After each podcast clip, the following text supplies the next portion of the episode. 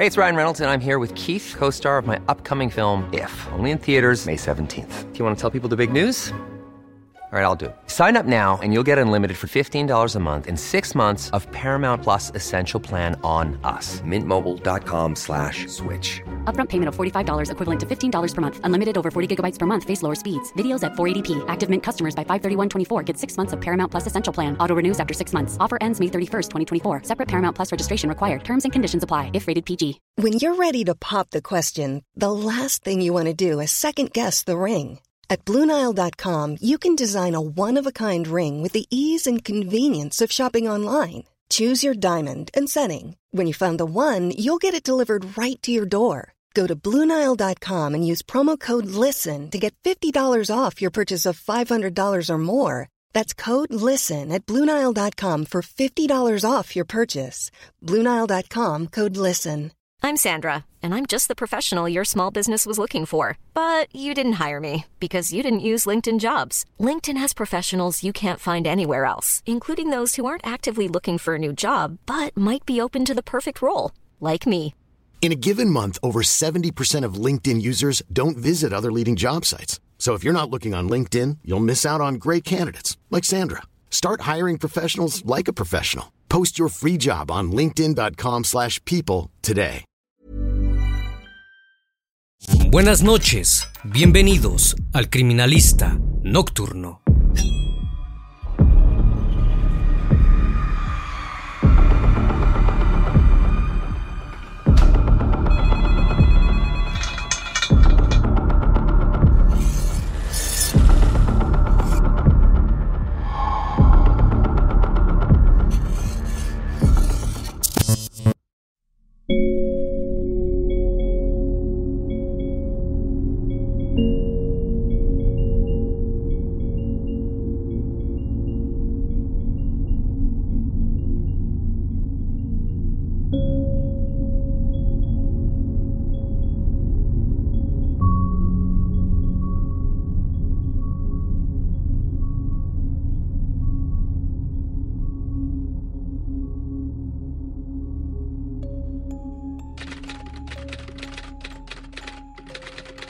Una casa ubicada en el barrio Los Ángeles en Managua, Nicaragua, fue objeto de muchas especulaciones, en donde según los pobladores pasaban cosas inexplicables, y hay quienes afirman que el mismo demonio habita ahí, y que hay almas en pena rondando por el lugar, debido a lo que ocurrió en ese inmueble, aquella vivienda que funcionaba como un negocio familiar en el cambio de aceite para vehículos dejó de operar en el año 2015, luego de un terrible suceso.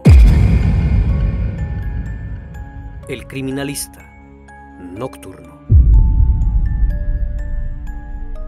En marzo de ese año, el hermano de Rosibel Murillo Luna, de 53 años de edad, dejó de tener noticias de ella. Había pasado más de dos semanas y hasta el momento no la había localizado fue entonces que acudió con las autoridades para reportar que su hermana estaba desaparecida y gracias a esto pudieron realizar el terrible hallazgo. Rosibel estaba casada con Santos Lucio Bravo, de 58 años. Ambos tenían una hija llamada Lucía Bravo Murillo, de 22 años de edad. Todos ellos no habían sido vistos desde hacía días, lo cual era muy extraño. La última vez que Rosibel Murillo fue vista fue el jueves 26 de marzo, a las 5 de la tarde, cuando salió de trabajar del comedor donde laboraba. El viernes era su día libre y nadie se percató de su ausencia. Sin embargo, el sábado por la mañana, Rosibel no se presentó al trabajo, algo inusual, ya que nunca se ausentaba sin avisar. Minutos después, la dueña del comedor recibió un mensaje de texto de Rosibel, en el que le decía, Buenos días, doña Vero le escribe Lucía para decirle que mi mamá no llegará a trabajar porque vamos con mi papá a Jinotega. Mi hermano aún se quedará en casa. Cuando su jefa recibió el mensaje, le llamó de inmediato para ver si todo estaba bien, pero al otro lado de la línea estaba Naum, el hijastro de Murillo, quien le dijo que sus familiares habían salido y no sabía cuándo regresaban. Al día siguiente, el hermano de Santos Bravo acudió a su casa y se percató que el negocio estaba cerrado. Solo encontró a su sobrino Naum quien le dijo exactamente lo mismo. No obstante, le pareció raro que haya dejado al chico al cuidado de la casa, pues su padre no confiaba mucho en él y recientemente se había peleado con su hermanastra. Supuestamente Naum dijo que su padre se había peleado con Rosibel y Lucía y por eso se había marchado. El viernes 3 de abril del 2015, algo inusual ocurrió en la casa de Santos. Aquel día se organizó una fiesta en el domicilio, donde al interior colocaron una gran piscina inflable, en el lugar que ocupaban para realizar el cambio de aceite a los vehículos. La música estaba a todo volumen y un grupo de personas se divertía en el lugar, aquella extraña fiesta. Nunca se había visto antes en aquel inmueble. Los días posteriores el hermano de Santos volvió a ir a la casa para ver cómo se encontraba y nuevamente fue recibido por su sobrino, quien le dijo que se encontraba en Jinotega, comprando una casa para su hermanastra Lucía.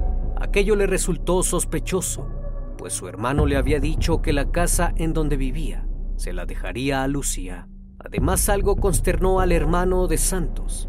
Nahum le dijo que la alcaldía de Managua se había presentado al negocio y había ordenado cerrar la fosa donde cambiaban el aceite porque su padre no había pagado sus impuestos. Aquel agujero había sido cubierto con cemento y la situación con el paso de los días se tornaba más sospechosa. Los días pasaron y muchas personas llegaron al lugar preguntando por la familia, quienes ahora sabían que se habían marchado de Managua estaban buscando un nuevo lugar donde vivir. Finalmente el hermano de Rosibel acudió a preguntar por su hermana y Naum le dijo que tal vez ninguno de los tres regresaría, ya que habían tomado la decisión de cambiar de ambiente después de todos los problemas familiares que habían tenido. Pero ante la sospecha de que algo no estaba bien, el hermano de Murillo acudió a presentar el reporte de su desaparición. El 8 de abril, la policía llegó por primera vez a la casa de Santos Bravo. El lugar fue revisado por elementos de la policía, quienes tomaron varias fotos del inmueble, pero no lograron encontrar nada inusual, así que se marcharon. Al día siguiente las autoridades volvieron a insistir, pero aquel día no pudieron ingresar, puesto que Naum estaba fuera. Aquel día el joven ya no regresó.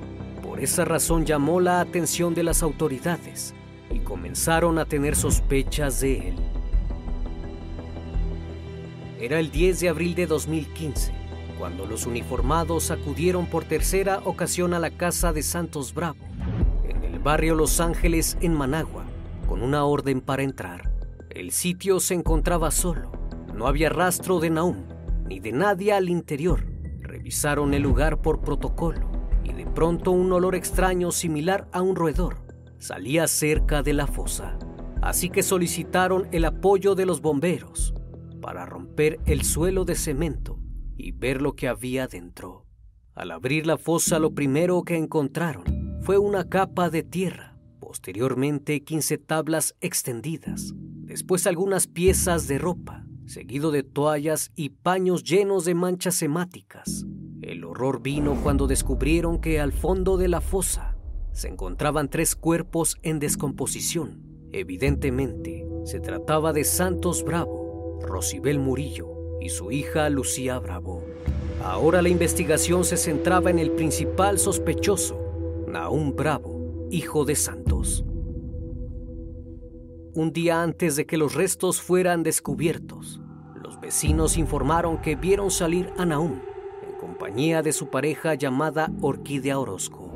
Cuando sus familiares se contactaron con él para darle la noticia, el hombre empezó a hacer creer que el asesino de su padre podría ser su hermano mayor, puesto que no tenía una buena relación. Pero debido a las circunstancias, todos dudaron de él. Primero se trasladaron a una casa de la expareja de su mamá, pero cuando éste descubrió que las autoridades lo estaban buscando, le pidió que se fuera. La policía lo buscó y logró encontrarlo en la carretera vieja a León, así que huye en una moto junto con su esposa Orquídea. Como la pareja no se detenía, los uniformados accionaron sus armas y lograron impactar en el glúteo de la chica, quien viajaba en la parte de atrás de la moto. De esta manera, el hombre perdió el control y los dos cayeron para después ser detenidos y trasladados al hospital Antonio Lenin en Managua. Días después el dictamen de la necropsia se dio a conocer. Rosibel Murillo había perdido la vida a causa de un traumatismo cráneoencefálico que le destrozó la cabeza. Lucía tenía más de 40 heridas punzocortantes en la espalda y en las partes laterales del cuerpo, cerca de las costillas. Su fallecimiento ocurrió luego de que un pulmón y el hígado fueron lacerados. En cuanto a Santos Lucio, fue encontrado con cinchos de plástico atados a los pies y de igual forma había sido atado de las manos. Dentro de su boca se encontró un calcetín y su cabeza estaba fracturada. Se determinó que tanto en los pulmones como en la garganta y fosas nasales tenía tierra, lo cual indicaba que cuando fue echado al hoyo aún seguía con vida. Se logró determinar que el fallecimiento de la familia había ocurrido el día 26 de marzo. A pesar de que los asesinos habían limpiado el lugar del crimen, la policía encontró manchas de sangre en la sala, muy cerca de donde estaba la televisión. También se encontraron manchas en el pasillo que va hacia la cocina, misma donde también fueron encontradas manchas hemáticas sobre quién o quiénes habían sido los asesinos. No había muchas dudas al respecto, pues el principal y único sospechoso hasta el momento era Naún Bravo Torres, de 25 años de edad, quien según su testimonio se vio motivado a actuar por los celos que sentía hacia su hermana y también por la ambición de quedarse con los bienes de su padre. Remontémonos algunos años atrás. Santos Lucio Bravo nació en 1957 en el municipio de Santo Tomás del departamento de Chontales en Nicaragua. En 1976 se trasladó a Managua en busca de mejores oportunidades de trabajo, encontrando así un empleo de concentrados para animales, hasta que en 1985 dejó el empleo y se convirtió en vendedor ambulante en el mercado oriental Pronto comenzó a irle bien y supo manejar su negocio.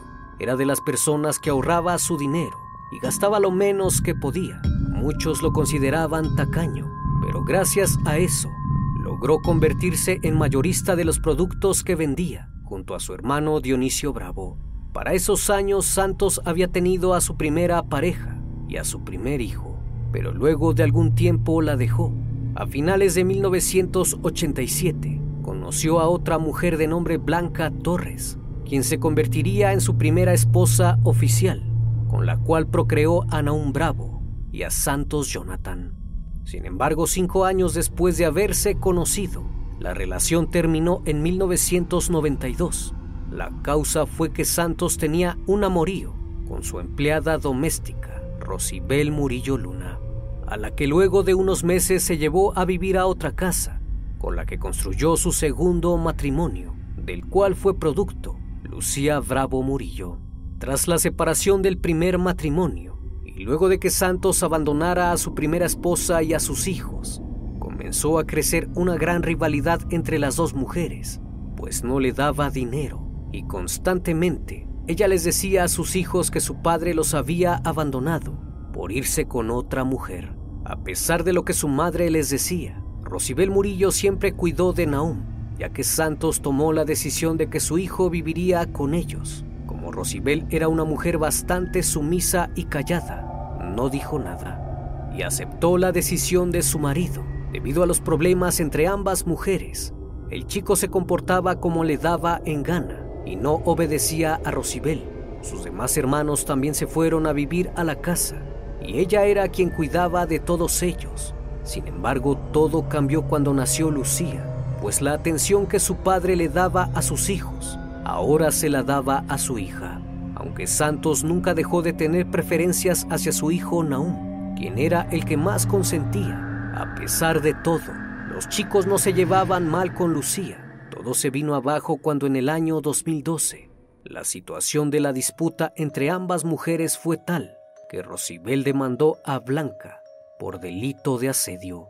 Aunque después de un tiempo se abandonó la acusación y no ocurrió nada. Ese mismo año, Rosibel se cansó del maltrato que sufría por parte de su marido, el cual llevaba ocultándolo desde que se casaron, pues según ella, la trataba con insultos, golpes y no la dejaba relacionarse con nadie. Rosibel, apoyada por su hija Lucía, decidió romper el silencio y acusó a su marido Santos por violencia intrafamiliar. Gracias a estos Santos Lucio no pisó la casa durante cuatro meses ni siquiera le dejaba entrar por ropa.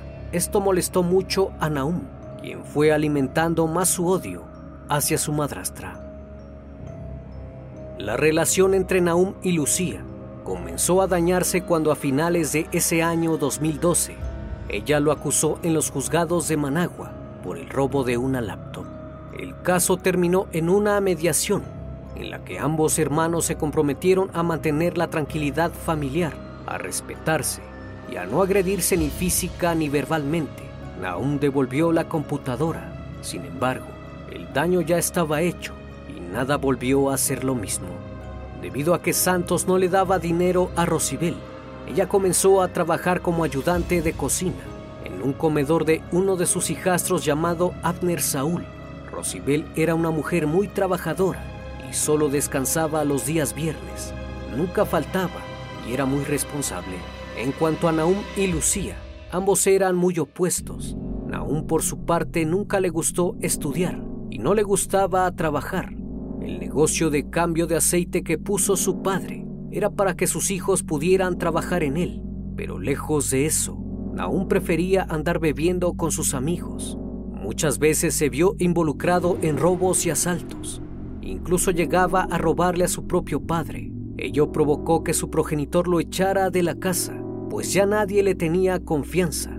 Por esa razón, cuando la familia desapareció, no creyeron que a Naum lo hubiesen dejado a cargo de la vivienda mientras salían. El chico también tenía esposa de nombre Orquídea Orozco y había procreado dos hijos con ella. Debido a esto, un año antes del crimen, le habían permitido estar en la casa pero solo para trabajar en el negocio de aceites de su padre.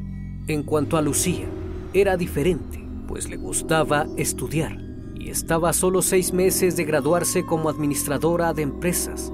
Era una chica muy estudiosa y alegre, además de que era muy optimista. Cuando había conflictos familiares, era ella quien defendía a Naum, hasta que la actitud del joven fue desmoronando su relación, la gota que derramó el vaso fue cuando en una de tantas discusiones que tenían, que todo lo que tenía su padre se lo iba a dejar a ella como herencia. Y cuando eso sucediera, no lo dejaría entrar más en la casa. Una vez que Naum confesó cómo habían ocurrido los hechos, otra persona salió a la luz. Se trataba de Jairo Ugarte alias el Pelón, mismo que accedió a ayudar a Naum para cometer los asesinatos martes 24 de marzo, Naum le propuso cometer el crimen a cambio de 100 mil córdobas, que son unos 2.820 dólares. Ambos quedaron de acuerdo y cerraron el trato. Fue entonces que llegó el día 26 de marzo. Naum estuvo vigilando a su familia durante días, preparándose para atacarlos. Santos Lucio tenía la costumbre de que todos los martes y jueves, a las 4 de la tarde, Salía a comprar cuajadas. Naum llegó a trabajar al negocio de su papá a la una de la tarde. Poco tiempo después su cómplice llegó y ambos esperaron a que Santos saliera. Una vez que se marchó, Naum entró con el pelón y se lo presentó a su hermana Lucía, como un primo que acababa de llegar de la costa caribe. Mientras se saludaban, Naum la tomó por detrás y ella comenzó a gritar, así que le tapó la boca y ella lo mordió. Su cómplice rápidamente se dirigió a la cocina y trajo consigo una navaja con la que Santos acostumbraba a pelar naranjas. Mientras forcejeaban, la chica logró voltearse y es entonces que el otro sujeto le propina 40 puñaladas en la espalda y a un costado. Una vez que la chica estaba inmóvil, la arrastraron hacia atrás del televisor y limpiaron perfectamente cualquier rastro visible de sangre. Minutos después, Santos regresó de realizar su compra. Entró a la casa y vio a Naum dentro. Este le preguntó dónde estaba Lucía y le dijo que había salido a reparar su celular. Sin embargo, su padre no le creyó y comenzó a buscarla. Cuando su padre entra y sale de la cocina, Naum lo toma por el brazo y el pelón sale por detrás y le intenta pegar con un bate de aluminio, pero falla. Por el contrario, le pega al chico. En uno de tantos intentos, el pelón logra golpear a Santos en la cabeza y este se desvanece. Luego de eso arrastraron el cuerpo junto al de Lucía y limpiaron nuevamente el lugar. Después de las 5 de la tarde, Rosibel llegó a la casa y vio a Naum sentado frente al televisor. Ella le pregunta sobre Lucía y Santos, a lo que el chico le responde que su hermana salió a reparar su celular y que Santos estaba en el supermercado. Una vez que Rosibel entra a la cocina, es recibida por el pelón, quien lleva entre sus manos un tubo metálico. Entre los dos tratan de someterla, pero ella forcejea. Finalmente Naum la sujetó y el pelón le asestó varios golpes en la cabeza hasta que ya no se movió más. Posterior a eso, notaron que Santos aún respiraba, así que le taparon la cara y le metieron un calcetín en la boca, además de que lo sujetaron de pies y manos con cinchos de plástico. Una vez cometido el hecho, trasladaron los cuerpos a la fosa donde se cambiaba el aceite a los vehículos y arrojaron ahí los cuerpos. Todos los trapos y toallas que usaron para limpiar el lugar los arrojaron ahí dentro. Seguido de eso, Naum buscó en la caja chica del taller y le pagó a Jairo mil córdobas como abono y se fue. Una vez concluido todo, Naum salió de la casa y fue en busca de su esposa Orquídea, a quien llevó a vivir al inmueble, supuestamente sin saber lo que ocurría. Al día siguiente Naum acudió a comprar tierra y le pidió a un vendedor de agua le ayudara a rellenar la fosa a cambio de 100 córdobas. Después de eso puso un piso de cemento para que nadie notara el olor ni nada extraño. Como en esas fechas era época de Semana Santa, invitó a muchos de sus amigos con quien estuvo festejando esos días, sin saber que debajo de la piscina estaban los cuerpos de Santos, Rosibel y Lucía. Finalmente Naum, Jairo y Orquídea, así como tres cómplices más que ayudaron a encubrir el crimen fueron llevados a juicio. Se ordenó la prisión preventiva de todos los acusados y en un principio los abogados lo querían declarar demente e inimputable. No obstante, el juez determinó que era competente para ser juzgado. Naum fue sentenciado a 68 años, de los cuales solo podrá cumplir la pena máxima en ese entonces, que era de 30 años. Jairo fue sentenciado a 71 años, quien de igual forma solo podrá cumplir 30 años. En cuanto a Orquídea y los otros cómplices, únicamente fueron sentenciados a un año. Sin embargo, luego de una apelación, fueron sentenciados a tres años. Santos Bravo llegó a acumular mucho dinero. Dionisio, su hermano, dijo que su familiar tenía cuentas bancarias en Canadá, Estados Unidos, España y Panamá, donde tenía cerca de un millón de dólares mismos que no se pudieron verificar. Al final la fortuna de Santos no quedó en manos de Naum ni de Lucía, sino de los otros hijos de Santos, heredar un buen patrimonio. Como cada noche, estimado público, agradezco su compañía. Si aún no estás suscrito, te invito a que lo hagas y formes parte de esta gran comunidad. Esto es El Criminalista Nocturno. Hasta la próxima emisión. Buenas noches.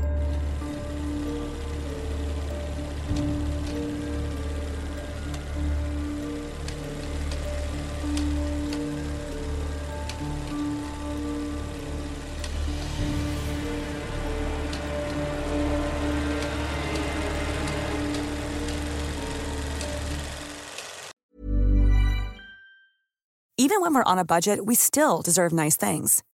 Quince is a place to scoop up stunning high-end goods for 50 to 80% less than similar brands. They have buttery soft cashmere sweaters starting at $50, luxurious Italian leather bags, and so much more.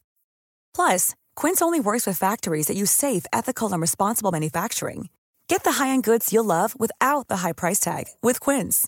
Go to quince.com slash style for free shipping and 365-day returns.